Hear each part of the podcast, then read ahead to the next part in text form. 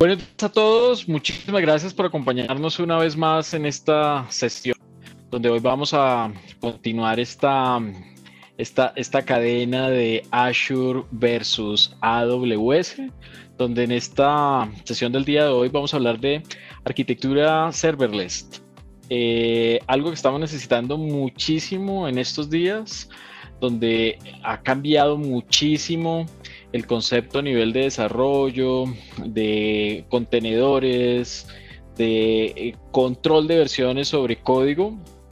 Y serverless sencillamente nos va a ayudar eh, a agilizar ese proceso. Yo soy Andrés Lozada y los voy a acompañar en esta sesión. Hoy es una sesión nivel 400, hoy es un poco técnica. Hoy sí vamos a entrar a, a detalle técnico, una sesión muy rápida, muy ligera para transmitirles un poco el, concepto de lo que estamos haciendo desde nuestra unidad de negocio de Sumato Cloud. Bienvenidos y gracias por acompañarnos. Para los que no nos conocen, eh, nosotros somos consultores en planeación estratégica de tecnología. Tenemos 10 unidades de negocio con unas capacidades específicas sobre cada una de ellas. Hoy específicamente pues vamos a hablar sobre, sobre Sumato Cloud donde integramos pues estos, estos grandes fabricantes em, a nivel de infraestructura cloud pública. Eh, somos especialistas en implementaciones de soluciones cloud, creemos en soluciones listas, cuando hablamos de SaaS, cuando hablamos de, de software como servicio, soluciones listas. Y también desde dentro, dentro de esta capa, pues administramos, implementamos y soportamos eh, soluciones de infraestructura cloud privada, híbrida y pública. Sin extendernos más en la, en la descripción de lo que hacemos nosotros, vamos a empezar a hablar de arquitectura serverless. Para ponernos un poco en contexto, yo, creo que primero es entender cómo, cómo es la arquitectura tradicional y cómo conviven los dos grandes mundos de, de, tecnología, cómo convive el área de desarrollo y cómo convive infraestructura.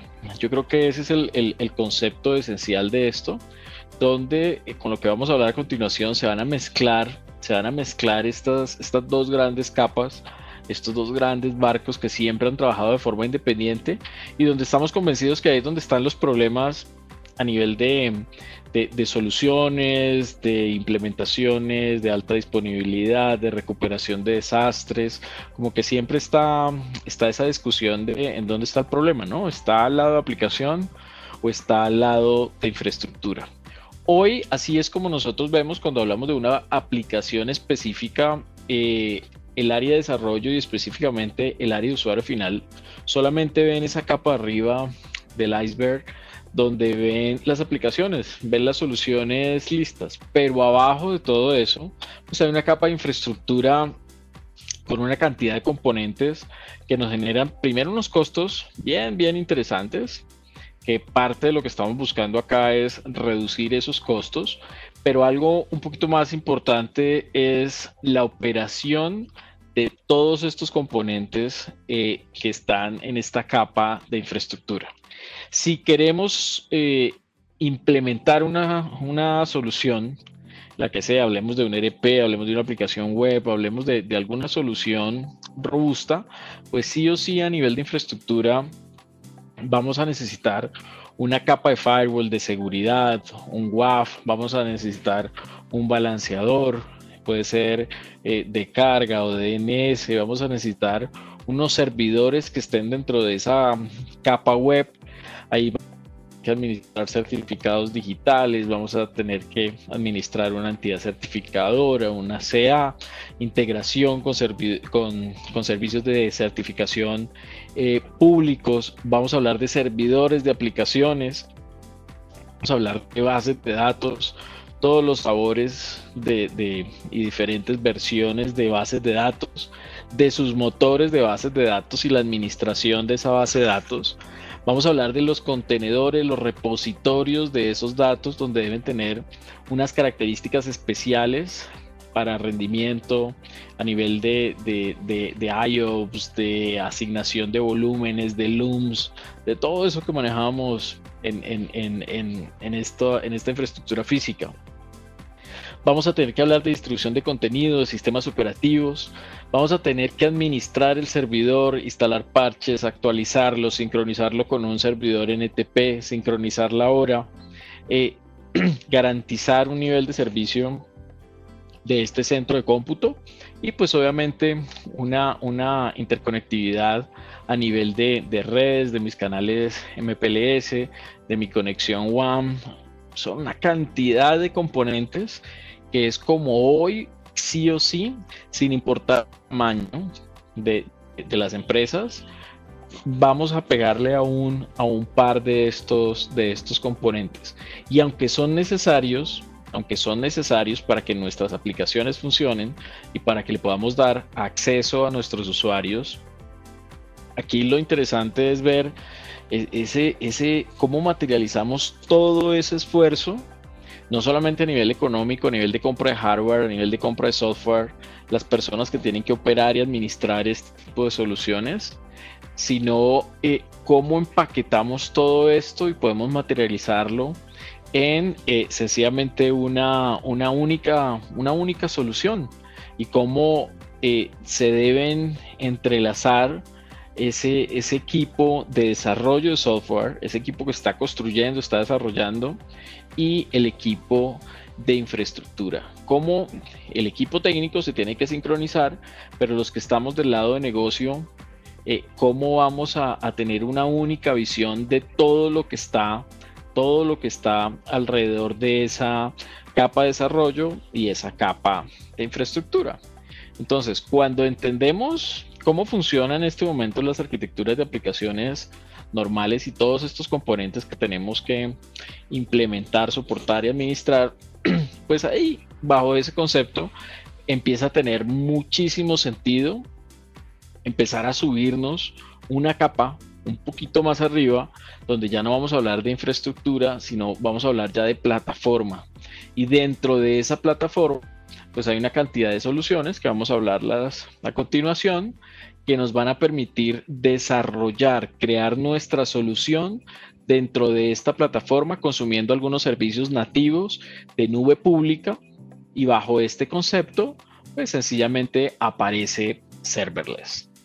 Entonces, lo primero que tenemos que entender cuando hablamos de, esta, de este concepto de serverless, así como su traducción literal lo, dice, pues es arquitectura eh, sin servidores, donde eliminamos los servidores, donde delegamos desde el equipo de desarrollo, y aquí es lo importante, desde el equipo de desarrollo, desde el dueño funcional de las aplicaciones, entregamos una administración completa de esa infraestructura, se la entregamos a uno de estos, de, estos fabricantes de nube pública, donde no vamos a administrar servidores, nos olvidamos de ese aprovisionamiento, mantenimiento, actualización, todo este tipo de cosas que hacíamos en el modelo tradicional y nos vamos a enfocar sencillamente en nuestro desarrollo de aplicación.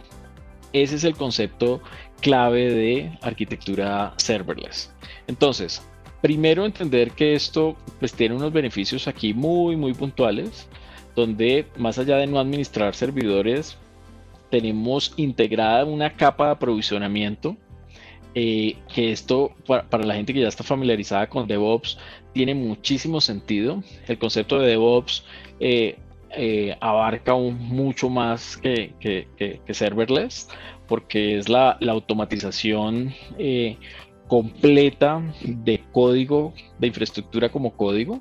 Aquí estamos hablando sencillamente de llamar a algunos componentes desde unas funciones y por eso este concepto a bajo nivel, así como antes hablábamos de, de IaaS, PaaS y SaaS, ahora hay un concepto que se llama FAS, donde vamos a hablar es de función como servicio. ¿Por qué función? Porque eh, este, este tipo de herramientas nos van a permitir a través de unos eventos crear ya, ya tenemos creadas o predeterminadas, preconfiguradas unas funciones basadas en plantillas en un código que ahorita vamos a revisar y que esto nos va a permitir que según cada una de estas de estos eventos, de estos mensajes, de estas alertas que se generen, yo voy a poder disparar procesos, funciones desde ese código para llamar componentes de infraestructura. Entonces, recordemos em, que nos olvidamos del aprovisionamiento, o sea, adiós, volver a instalar un sistema operativo de servidor o clonar una máquina virtual, hacer un despliegue de una máquina, ese tipo de cosas nos olvidamos.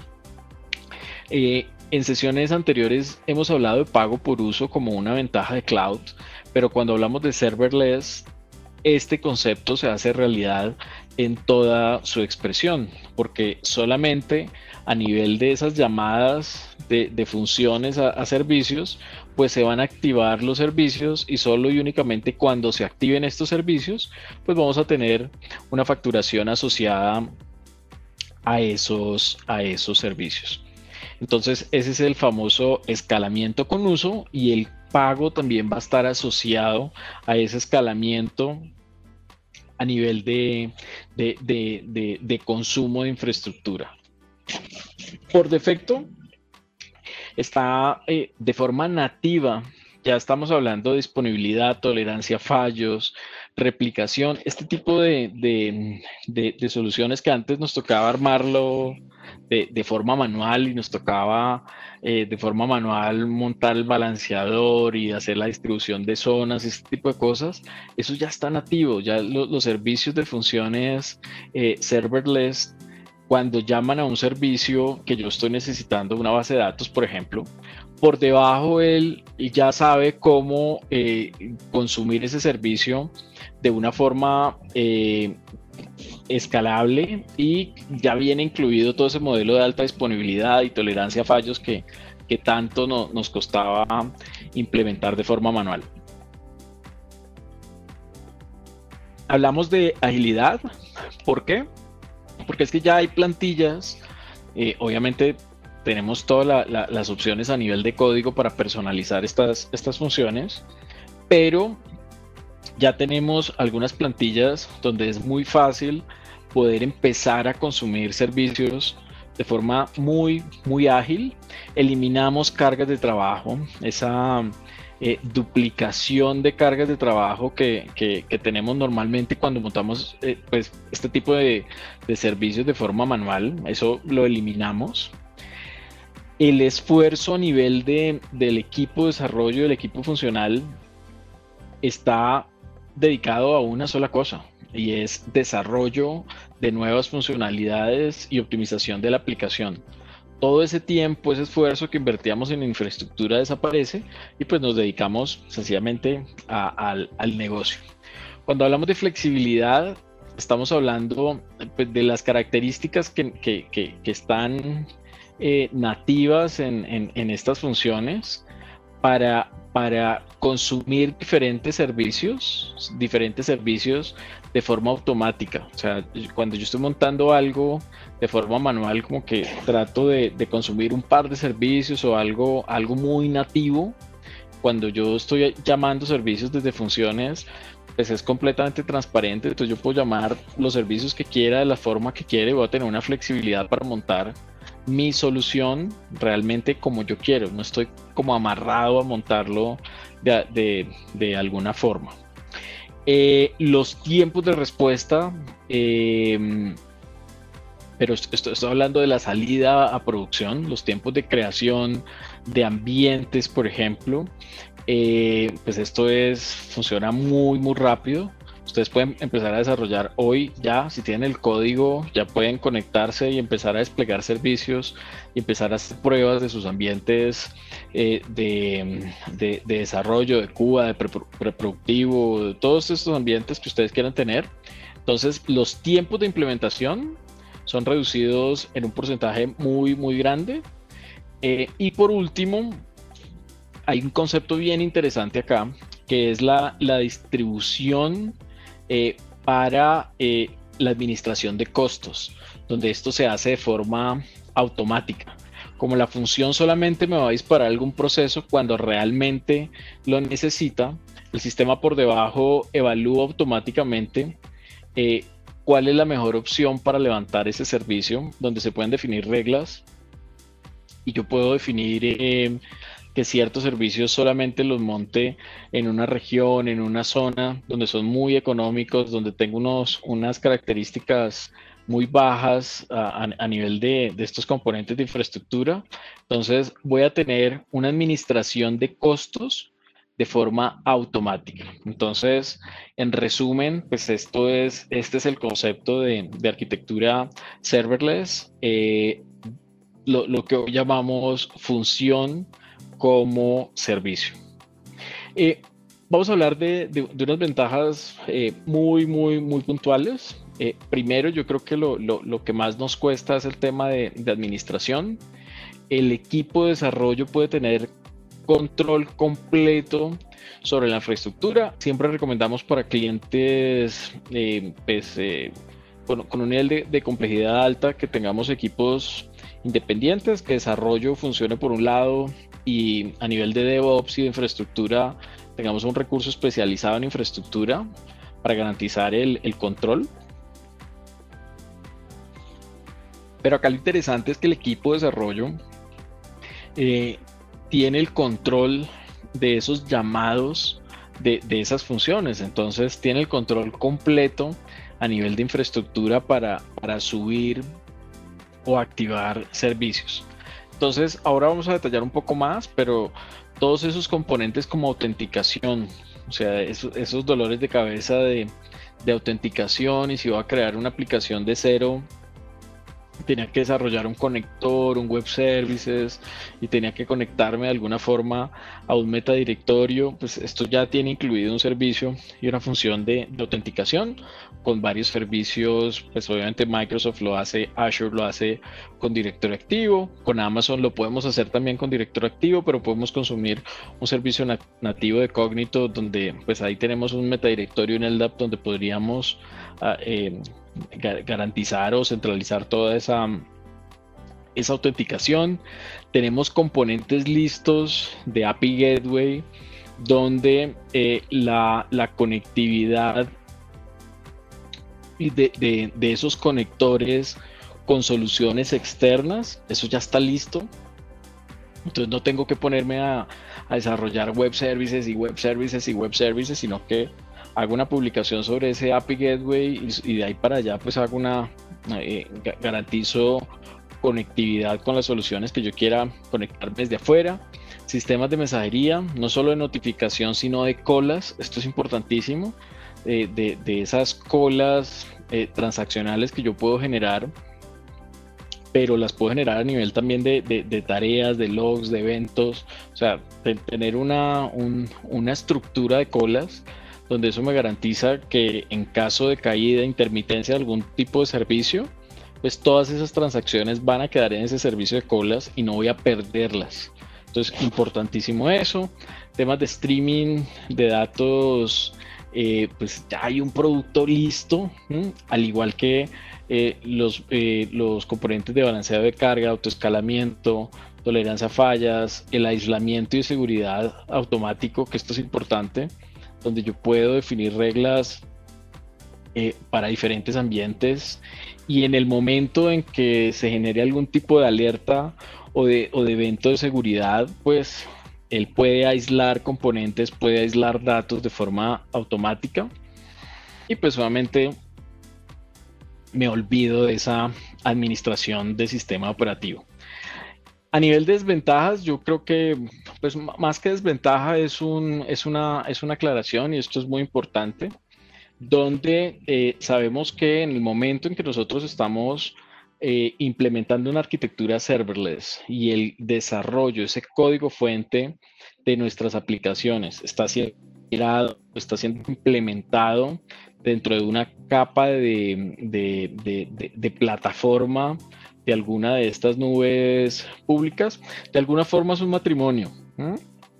No quiere decir que uno esté amarrado, pero eh, si yo quiero mover algo de una nube a otra, seguramente hay que hacer cambios a nivel de, código. Eh, más adelante les voy a mostrar un poco la homologación a nivel de productos, donde cumplimos eh, tanto en Amazon como en Azure cumplimos eh, sobre, sobre pues cada uno de esos componentes, cada una de las capas, hay un producto en cada una de las nubes. Entonces, esa discusión de mm, Amazon no hace esto, Azure no hace esto, eso es completamente falso y es parte de lo que queremos transmitir en esta, en esta sesión.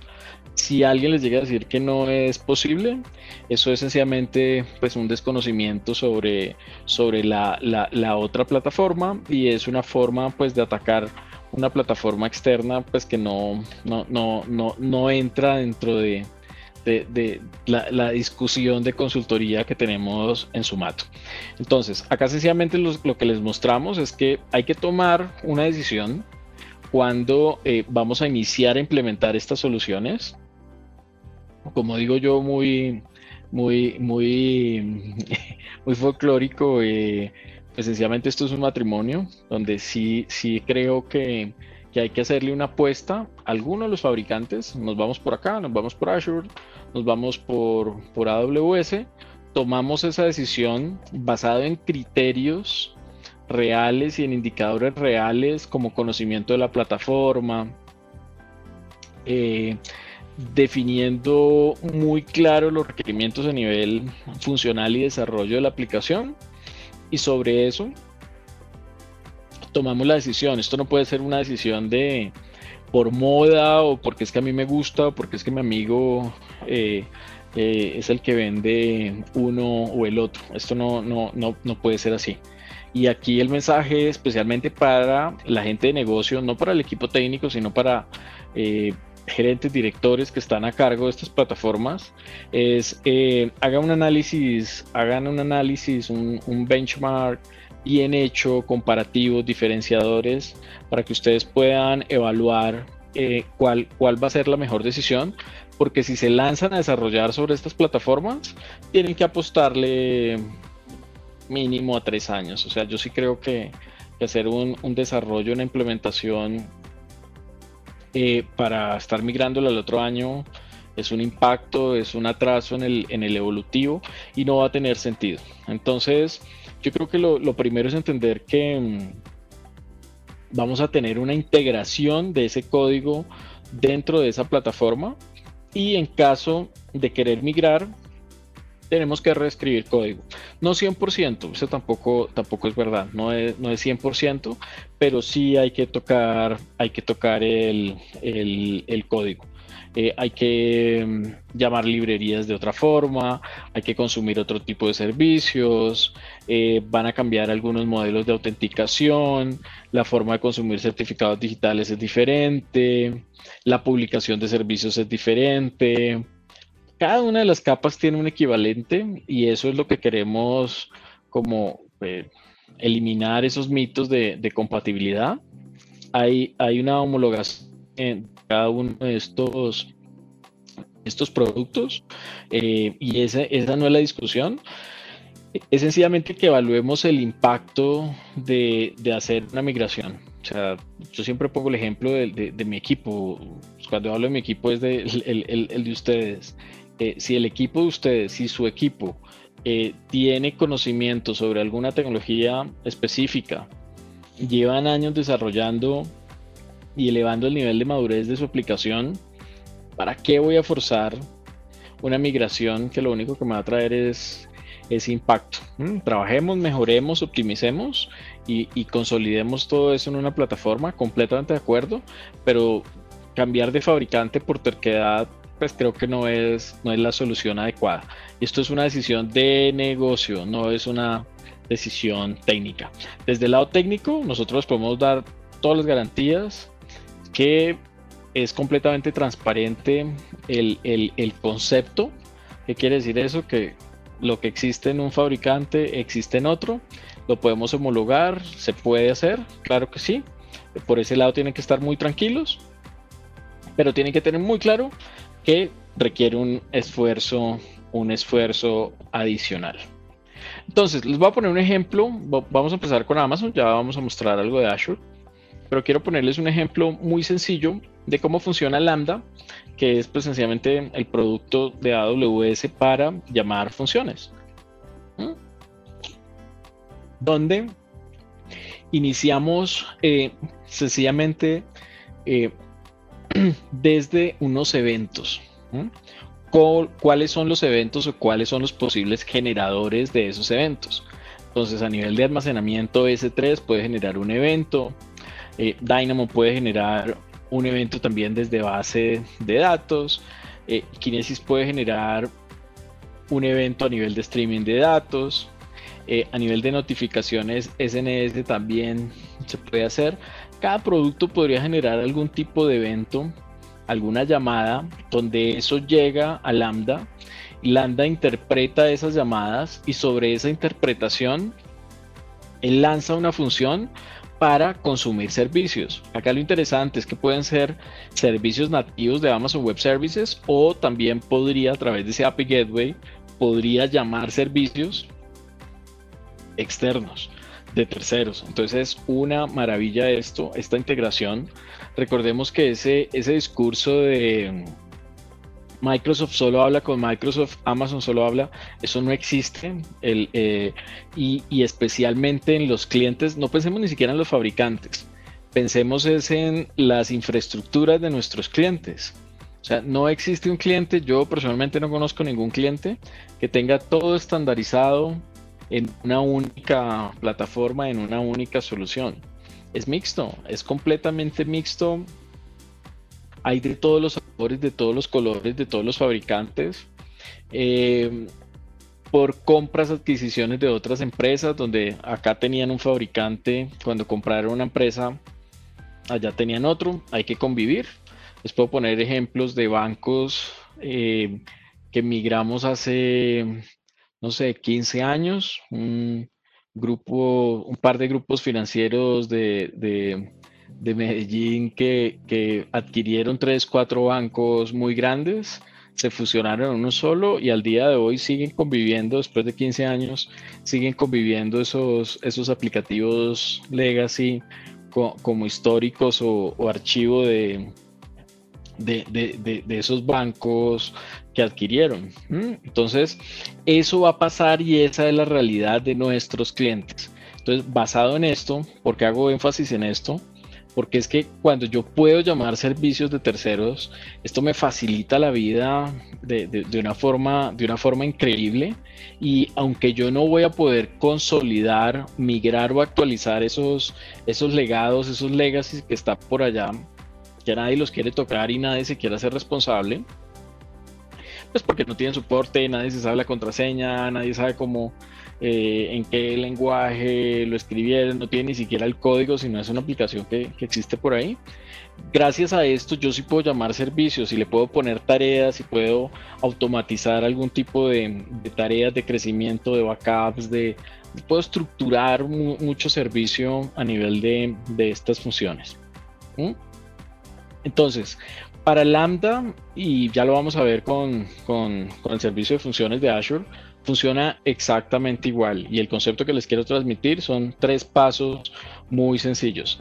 Primero hay una generación de eventos, que esos eventos los puede generar muchas aplicaciones o productos, puede generar unos eventos, esos eventos se capturan, son interpretados por este motor de funciones y después de ser interpretados por estas funciones, se lanzan eh, unos, unas tareas sobre eh, algunos servicios que pueden ser nativos o pueden ser sencillamente conectores con terceros.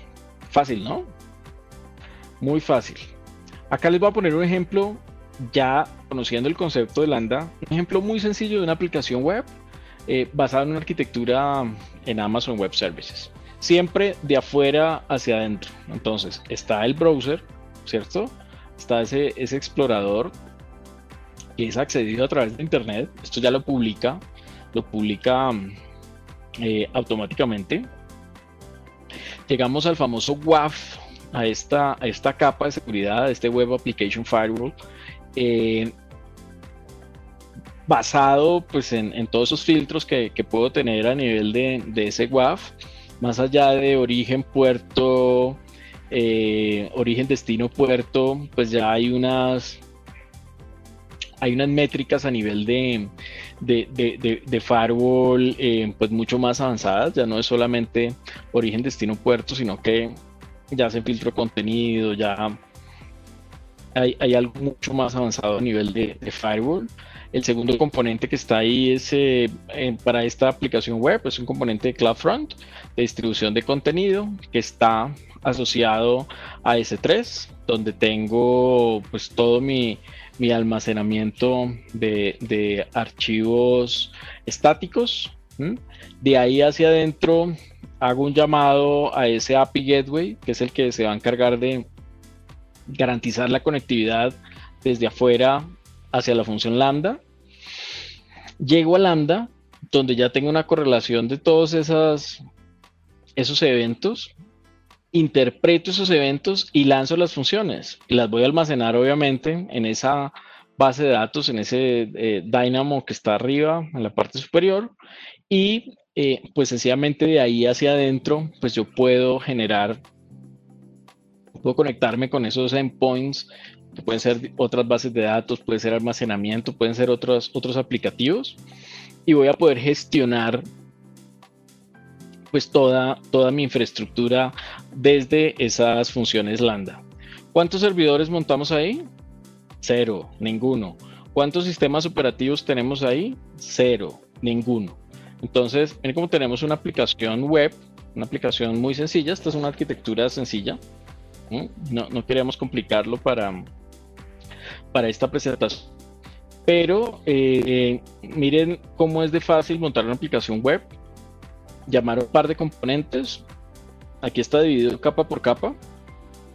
Capa web, seguridad, almacenamiento, distribución de contenido, el API, el motor de, las funciones, que en este caso es Lambda, una base de datos para almacenar todo esto que es Dynamo, y hacia atrás pues todos los endpoints y todos los, los, conectores que yo pueda tener con eh, mis servidores tradicionales si quiero tener algún tipo de, de conectividad. Entonces es increíble cómo a nivel de desarrollo yo puedo construir aplicaciones demasiado, demasiado, demasiado rápido, demasiado fácil, con estándares de seguridad ya muy altos, porque todo eso ya viene embebido, está listo, yo no tengo que hacer mayor cosa. Yo lo que tengo que hacer es leer muy bien la documentación, aprender a consumir muy bien esas librerías, conocer muy bien el código para no hacer reprocesos de funciones posiblemente. Pero es algo muy, muy, muy rápido, demasiado, demasiado ágil. Por el otro lado, a nivel de, Azure, exactamente igual. Pues acá no se llama Lambda, es Azure Functions, donde tengo los mismos tres componentes tengo un componente de eventos, tengo eh, toda la lógica de aplicaciones y tengo el motor de funciones. Exactamente igual. Solamente pues están cambiando los, los nombres de, los productos. Muy importante esto. Si ustedes tienen el concepto claro, independiente de dónde lo, lo, implementen, pues sencillamente tienen que conocer el, producto, pero el concepto es exactamente igual, no cambia, no cambia, no cambia nada. A nivel de una arquitectura de aplicación es exactamente igual. Está este, eh, este acceso público de la aplicación. ¿Qué cambia acá? Pues que aquí la autenticación obviamente es directa con, con, con, directorio activo, pues es de Microsoft. Aquí ya no está el API Gateway, sino está el API Management exactamente igual. No está CloudFront, sino está el servicio de, CD, de, distribución de contenido, el CDN de Azure. Llegamos a el motor de funciones y nos vamos para una base de datos que ya no va a ser Dynamo, sino que va a ser Cosmos. ¿Se dan cuenta? Es exactamente igual. El almacenamiento en Amazon lo teníamos en S3. Aquí está en, en Blob Storage exactamente igual. Aquí, ¿qué, qué, hay de nuevo? Sencillamente ese Azure Pipelines, que para la gente que está familiarizada con DevOps, saben que desde DevOps yo puedo crear esos pipelines y puedo crear los contenedores y los repositorios, donde ahí meto todo el código, meto las funciones, meto absolutamente todo y puedo hacer despliegue continuo eh, de infraestructura como código desde ese DevOps, pero es exactamente igual. Entonces, con esto vimos el concepto de serverless, vimos cada uno de los componentes, cómo yo me, baso en unos eventos, llego al motor de funciones y hago el despliegue de infraestructura. Y acá les mostramos un ejemplo muy sencillo de arquitectura de una aplicación web, una aplicación web muy muy sencilla en cada uno de los dos escenarios para que vean que los componentes son exactamente iguales, solamente cambian el nombre de los productos y, el nombre de los productos y ya es exactamente exactamente igual. Para los desarrolladores, esto es, 100% para, para los desarrolladores que tienen tantas preguntas a nivel de, de código pues el código soportado para cada uno, a mano izquierda Amazon, a mano derecha Azure, eh, pues eh, eh, son los más comunes y los que conocemos desde siempre. Java, Go, PowerShell, Node, todos estos componentes de, JSON, JavaScript, Python, Ruby, y al otro lado, pues casi exactamente igual, hay un par adicionales yo, yo, creo que el más, el más común y donde eh, pues todo el mundo está trabajando, sencillamente creo que por, por la facilidad de llamar funciones es Python. Creo que Python funciona, funciona muy bien para la gente que está empezando a desarrollar y está interesado en esto. Creo que Python les puede, les puede ayudar. Eh, les puede ayudar muchísimo y les, les, puede servir para, para esta implementación de, de arquitectura serverless. Entonces con esto eliminamos otro mito donde eh, supuestamente no puedo, eh, si yo conozco algún lenguaje, no puedo moverme o no puedo pasarme de una infraestructura a otra. Es completamente falso, está abierto para todo. Creo que pues Java, Python son los, son los más comunes acá y lo podemos utilizar eh, pues, sin, ningún, sin ningún problema. Para terminar les voy a mostrar esta, esta es una este es un slide que me encontré hace poco. Eh, incluye Google y, eh, IBM Cloud, donde también nos sirve para, para este ejercicio, donde está por cada una de las capas está el producto de cada, de cada plataforma. Entonces, eh, importantísimo. Primero, funciones. En Amazon Web Services tenemos Lambda, en Azure tenemos Functions, en Google también tenemos Cloud Functions y en IBM tenemos Cloud Functions también. A nivel de API Proxy, pues tenemos API Gateway desde Amazon, tenemos el API Management desde Azure, hay otros productos pues que no, no, voy, a, no voy a profundizar ahí. A nivel de almacenamiento, el famoso S3, todos conocemos S3 a nivel de Amazon, Azure Storage pues desde, desde Azure, a nivel de bases de datos Dynamo y Cosmos, a nivel de seguridad tenemos Cognito y a este lado tenemos directorio activo, a nivel de mensajería, colas y notificaciones tenemos SNS y SQS por el lado de, de Amazon Web Services, por el lado de Azure tenemos el, Service Bus, que pues, nos sirve más allá de colas, nos sirve para integración y, para otras, eh, pues, otras funcionalidades también. A nivel de, orquestación de, componentes, tenemos el, Step Functions desde Azure y por el lado de, Azure tenemos el Logic Apps, eh, que funciona exactamente exactamente igual.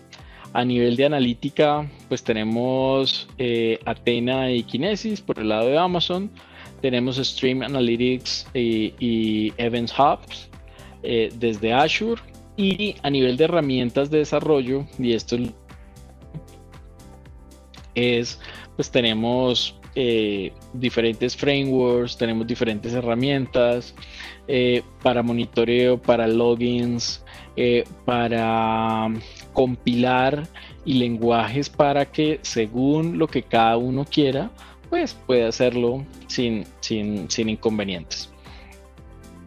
muy poderosa la integración de, de, Azure con, pues, con toda la suite de DevOps. Recordemos que DevOps es un evolutivo de lo que en algún momento era Team Foundation, después fue Team Foundation Services, después fue Visual Studio eh, Services eh, y ahora pues sencillamente toda esa, esa plataforma de desarrollo, porque así empezó como una plataforma de desarrollo y un sistema para control de versiones de código y repositorio centralizado de ese código. Eh, eso evolucionó en DevOps, donde ya puedo agregar pipelines, puedo agregar repositorios, puede asociar alguna, algún, alguna metodología que, pues, que sea la de mi, agrado, puede ser ágil, puede ser Scrum, donde él me divide ese famoso plan de trabajo, eh, que ese plan de trabajo está definido o por sprint o está definido por, por etapas. Eh, donde creo que aquí el gran valor es que la gente que no es de no es técnica, sino la gente de negocio, puede tener un acceso a DevOps para ver avance, para ver el control de versiones, para, para, ver qué está pasando dentro de ese evolutivo y ese desarrollo. Entonces, a mí personalmente me gusta, me, gusta muchísimo.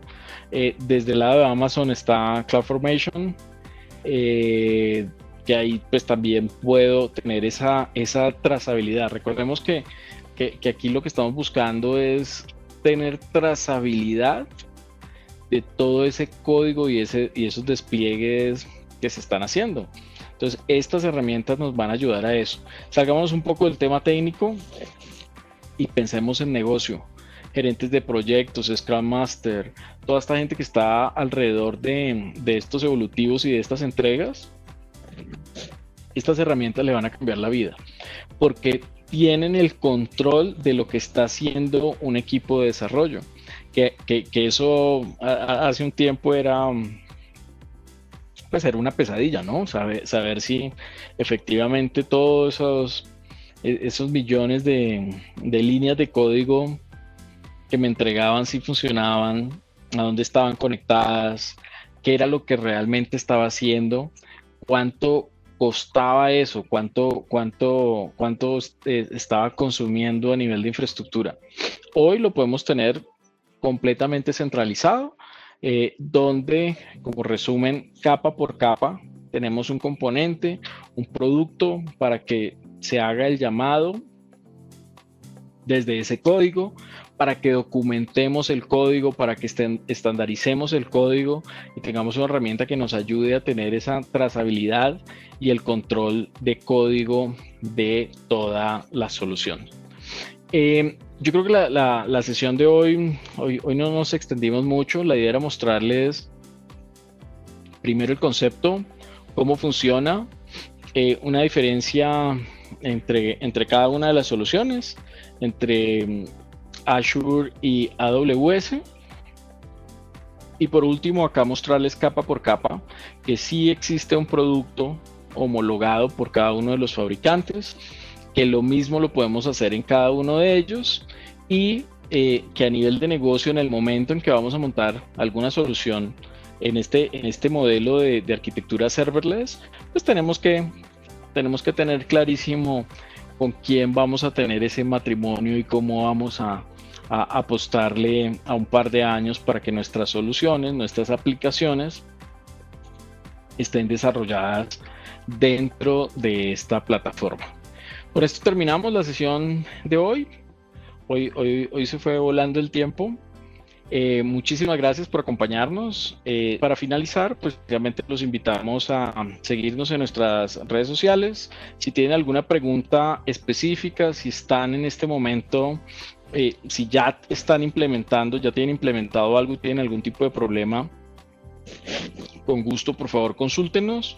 O eh, si están pensando en migrar o en construir aplicaciones directamente eh, a nivel de plataforma, por favor asesórense bien, cuente con nosotros para apoyarlos en en, este proceso y pues sencillamente contáctenos y podemos hacer una, una, una, sesión pues muy muy técnica ya con pues con todo el equipo técnico para, para apoyarlos y, poder tomar la, la, la mejor decisión a la hora de migrarnos a una arquitectura serverless con Amazon Web Services o con Microsoft Azure.